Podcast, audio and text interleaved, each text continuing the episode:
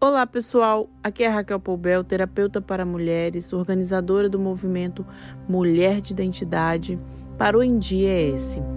E hoje eu vou falar com vocês sobre a voz da mulher, porque a voz da mulher precisa ser ouvida. E por muitos anos a mulher não teve sua voz respeitada. A mulher não era dado o direito de se expressar, a autonomia de pensar, a chance de se posicionar, nem mesmo a ousadia de questionar. Não podia questionar nada. A história mostra problemas gravíssimos decorrentes deste contexto. As mulheres perseguidas por tentarem quebrar essa prisão. Até mesmo muitas foram assassinadas por não obedecerem às regras sociais. Até nas leis, as mulheres foram muito subjugadas. Não tinha poder de voto, nem o direito de expressar alguma vontade que fosse diferente da do marido. Diante disso, a força da palavra masculina sobre a mulher era muito forte e só ela era aceita pela sociedade mas também ela não só era aceita, como era legitimada por políticos, juízes e até religiosos. Eu trouxe tudo isso para lembrar que hoje, apesar de ainda haver muito machismo, de nós vivermos nesse contexto machista e ameaçador, a mulher tem direito de falar e de ser ouvida. Isso é muito, gente, é muito importante ser reforçado porque às vezes parece que nem nós, nós, as próprias mulheres, nos lembramos disso. De que foi uma luta muito dura, muitas bandeiras levantadas para chegar até aqui. Talvez por costume, no meio da sociedade tão massacrante, muitas mulheres, elas reconhecem seu direito de falar, mas não praticam. Sabe? Não praticam, não falam. São casos diários que se escondem por trás de mentiras, de disfarces, uma mudez que parece voluntária, mas é opressora. Quando a mulher é violentada em casa, elas, a maioria, muitas, não vão nem sequer na delegacia. E se vão na delegacia, muitas inventam que caíram da escada, que tomaram um tombo, quando são questionadas pela autoridade.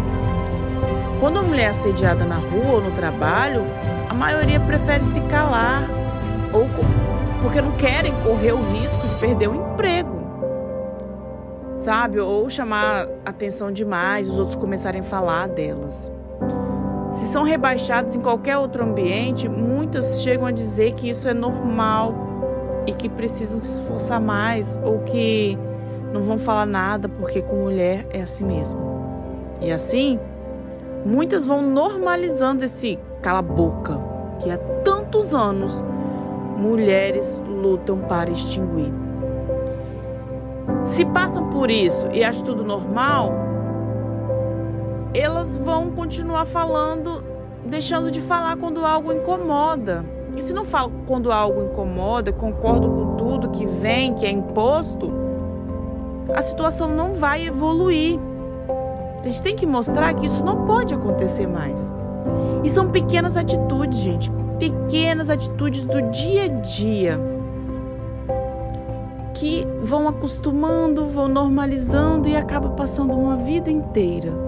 Então, mulher, se você aceitar pequenos episódios de cala boca, não criará resistência, não vai defender a sua identidade. E a sua identidade vai ser arrancada, os seus sonhos vão ser apagados e você só vai ficar assistindo. Mulher, exerça seu papel de cidadã com voz ativa. Hoje nós temos vários direitos na sociedade que a sociedade deve respeitar essa mudança de mentalidade, ela começa nos pequenos atos, na, nas pequenas ações. Não aceite mais quando um colega de trabalho quer te impor alguma coisa, o, o chefe, um professor, uma autoridade, um só porque é homem, ou até mesmo seu marido. Não deixe ninguém diminuir a sua voz, e muito menos seu pensamento. Se você não fala, o seu pensamento também se cala. E é aí que a mulher é oprimida. Fale, mulher, fale. Porque nós ficamos muitos anos sem a liberdade de falar. Se expresse, porque muitos, muito antes é, a gente lutava por coisas que pareciam impossíveis, sabe? E hoje acontece. Então, se a gente falar hoje, vai ser muito maior. Nós precisamos de respeito. Quantas vezes a capacidade de uma mulher é medida por ela não conseguir, é, por ela ser mulher só, só por ser mulher, e aí ela não consegue falar. Não, não é porque eu sou mulher, eu tenho capacidade. Mas se a gente não falar, essa capacidade ela vai ser sempre oprimida, massacrada. Né? A gente precisa se expressar. Então, mulher, nunca mais se cale. Mostre sua identidade. Acredite no seu potencial. Mesmo que você estiver no meio masculino, mesmo que a pessoa com quem você tem que debater, que argumentar, que defender a sua voz Seja uma, um homem muito querido, seu convívio, seu marido, seu chefe, mas não deixe que a sua identidade de mulher seja calada, seja massacrada. Sua voz é um grande poder. Exerça hoje, agora, sempre. Seja uma mulher de identidade.